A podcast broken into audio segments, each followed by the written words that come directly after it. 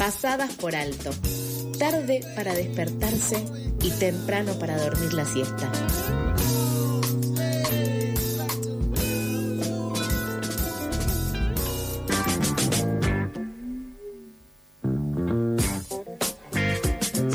Bloque de Pasadas por Alto en FM La Tribu, comenzó este lunes el juicio contra La China, una mujer venezolana de 43 años que está privada de su libertad hace casi dos años, acusada de homicidio agravado por el vínculo por una emergencia obstétrica.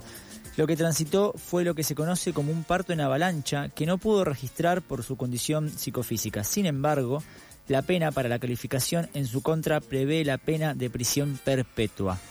Para profundizar en este caso estamos en comunicación con Indiana Guereño, abogada y directora del Observatorio de la Asociación Pensamiento Penal, que se presentó en la causa como amicus ante el tribunal junto al Centro de Estudios Legales y Sociales, el CELS.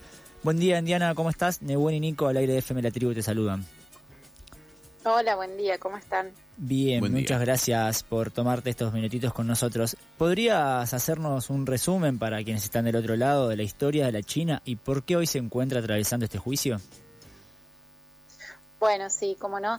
La China es una mujer venezolana que se vino a vivir a la Argentina junto con sus dos hijos y su marido en busca de un futuro mejor. Eh, vivía en un departamento muy chiquito, los cuatro. en plena pandemia queda embarazada. Ella eh, sufre de problemas menstruales que hace que sus menstruaciones sean irregulares, con muchas hemorragias y con mucho dolor, que despide coágulos. Y siguió menstruando durante ese embarazo. Por ende, ella nunca se dio cuenta que estaba embarazada, hasta que tampoco sufrió cambios significativos en el cuerpo. Eh, más allá de engordar producto de la pandemia como todo el mundo, eh, porque nos tenemos que, situar en ese momento, ¿no? En plena pandemia y encierro obligatorio. Por ende, tampoco se hizo los controles que habitualmente ella se hacía por la enfermedad que tenía, hasta que eh, un día de diciembre del 2020 se descompone muy fuerte, empieza a tener una hemorragia muy grande. ella se encontraba sola en, la casa, eh, muy grande, muy dolorosa, que llega como hasta desvanecerse de la sangre que pierde. Eh, y por temor a que sus hijos regresaran y vieran todo eso, todo ese cuadro, digamos, de, estar manchada y de, encontrarla a ella toda ensangrentada, se baña como puede y eh, junta todo lo que había arriba del colchón, porque ya estaba acostada, junta todo, sábanas, todo lo que tenía, este, y sale a la calle y en vez de, de tirarlo en la basura de su propio edificio, digamos, por temor a que alguien justamente lo encuentre, camina unas dos cuadras, 200 eh, metros, y lo tira en un container. Ahí es cuando este, una persona revolviendo la basura encuentra restos y llama a, un gendarme y comienza la investigación que rápidamente da con ella por las cámaras de seguridad, no porque tuviera panza, sino por las cámaras de seguridad, digamos, eh, y ahí la detienen, ella sin entender absolutamente nada, no solamente lo, la detienen a ella, sino también al marido. Eh, el marido posteriormente fue sobreseído, ella, como en el común de estos casos, sufrió malos tratos porque, bueno, no la dejaban cambiarse, ella seguía teniendo hemorragias muy fuertes y estuvo con la misma ropa interior durante tres días, eh, sometida a pericias, todo con, en ese estado, digamos, sin comprender, le decían que había estado embarazada, que había matado a su hijo cuando ella, o sea, ni siquiera sabía todo eso y además estaba siendo privada de la libertad, o sea, imaginémonos esa situación, ¿no? Por otra parte, ella tiene antecedentes de haber perdido embarazos en estas circunstancias, este, producto de esta enfermedad, digamos. Entonces no, no es la, primera vez que esto le pasa, esto fue aportado en la, en la causa sus antecedentes. Y además otro dato que es objetivo y es la causa de la muerte eh, es una enfermedad en la placenta, esto se demuestra con la autopsia, digamos, ¿no? Entonces a ella la, la procesa, la, la, enjuician, digamos, eh, por no, primero porque no le creen que no se haya dado cuenta que estaba embarazada, cuando las pericias psicológicas y psiquiátricas dicen que esto es posible y esto es así en el caso de ella, y que es mucho más común de lo que uno cree, digamos. Eh, agravado por el contexto de migrante y en plena pandemia, ¿no? O sea, insisto con lo de la pandemia porque es importante para que nos vayamos a, nuestras vidas, digamos, durante la pandemia, a ver si, si era posible que vayamos alegremente a hacernos nuestros controles anuales.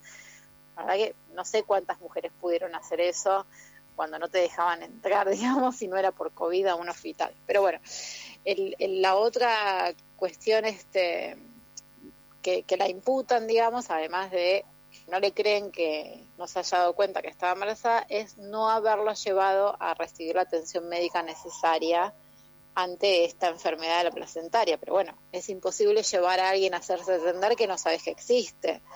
Claro, de hecho, Indiana sumo... De lo lógico, digamos, o sea, ¿no? Sí, sí, sumo otro dato eh, para dejarlo bien en claro. Y, eh, la China transitó toda esta situación sola en su casa, sin ningún tipo de atención médica, en un contexto en el que era muy complejo salir de, de, una casa. Sí, y, recordemos, me quedé por ahí con lo que dijiste hace un ratito, muy a la pasada, que por supuesto que no nos sorprende para nada, pero dijiste los tratos comunes que tuvo una vez que, que la detuvieron eh, respecto a la violencia con la que la trataron, esto que, comentabas acerca de, la ropa que llevaba puesta y lo mal, con lo, mal que se dirigieron a ella durante estos días y que hoy está presa ya hace dos años eh, y retomamos, el juicio comenzó este lunes, ¿verdad? El lunes, exacto, continuó ayer y, el viernes son los alegatos. Eh, la verdad que esto es un patrón común, los malos tratos en el, hospital. Eh, hemos intervenido en diferentes situaciones, en diferentes causas, acompañando a diferentes mujeres donde eh, lo que manifiestan es que enseguida las esposan, las internas en el área de maternidad, cosa que, sufran más todavía. Son mujeres que no, saben que están embarazadas, eh, pierden ese, ese embarazo, tienen lo que la justicia llama, entre comillas, parto domiciliario, cuando en realidad no es un parto domiciliario. ¿Por qué digo que no es un parto domiciliario? Si yo les digo a ustedes qué es un parto domiciliario, ¿qué se imaginan? alguien que, que por contingencia tiene que resolver esa situación en su domicilio. ¿Pero cómo? ¿En qué circunstancias? Si yo le digo parto domiciliario. Sí, con atención médica y demás, y volvamos a, a lo que dijimos al principio, una persona que está embarazada y que sabe que va a ser madre, eh, que claramente no es el caso de la China una emergencia obstétrica es otra cosa, claramente. Entonces, eh, lo, que, lo que venimos notando es esto, que las esposan, que las maltratan, que las ponen en el área de maternidad, cosas que escuchan los otros bebés y los otros llantos, este, que les deniegan el, derecho a ser visitadas por familiares. Estamos hablando incluso de, niñas de 16 años, 19 ¿eh? años, que atraviesan por estas situaciones y, este, y, reciben diferentes malos tratos. Después el otro patrón común es la negligencia en la investigación. No se investiga realmente cuál es la causa del fallecimiento. Incluso hay casos donde ni siquiera se, se investiga eh, si hubo, o sea, no se prueba el ADN, no se prueba la, la, filiación, digamos, porque directamente se piensa, bueno, sí, fue la mamá. Esa, y aparte le ponen el título de mamá, ¿no? Con la carga que eso tiene. No es lo mismo decir que este, es la progenitora, si querés, o que cargarle con la mamá que quiso matar al bebé. Todo eso tiene una, está demostrando una posición frente a la maternidad que no es la que, no es la que esa persona ni, ni deseó, ni, ni siquiera conoce, porque tenemos que ir un paso para atrás. Ni siquiera conoce. Tal cual los casos de, negación del embarazo son mucho más eh, comunes de lo que uno piensa, lo que una piensa. Eh, se piensa que, a ver, se habla mucho del embarazo psicológico, sí, que se cree que, está embarazada, pero no se habla tanto de la negación al embarazo. Y realmente, o sea, las personas, cada cuerpo, por supuesto, es diferente, pero hay personas que no tienen ningún signo o que siguen menstruando durante el embarazo. Como el caso de la China. Como el caso de la China. Para ir cerrando, Indiana, eh, recién dijiste que el viernes terminaría el juicio. ¿Qué expectativas tienen? Y dentro de lo que se pueda, ¿cómo lo afronta la China? ¿Cómo está ella?